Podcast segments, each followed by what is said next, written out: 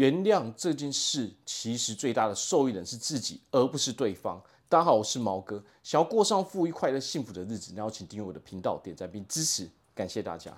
为什么说选择原谅对一个人是一件好事呢？因为原谅是为了自己，是让自己生活过得更好，不让负面的情绪侵蚀自己的身心灵，继续侵蚀你的人生。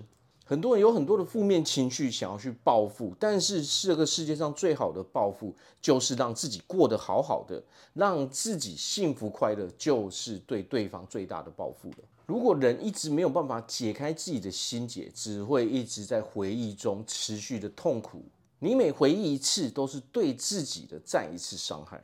想要解决自己的情绪问题，自己的这种报复心态，没有办法原谅对方。其实对自己都不是一件好事情。我们可以做的事是找人去解开自己的心结。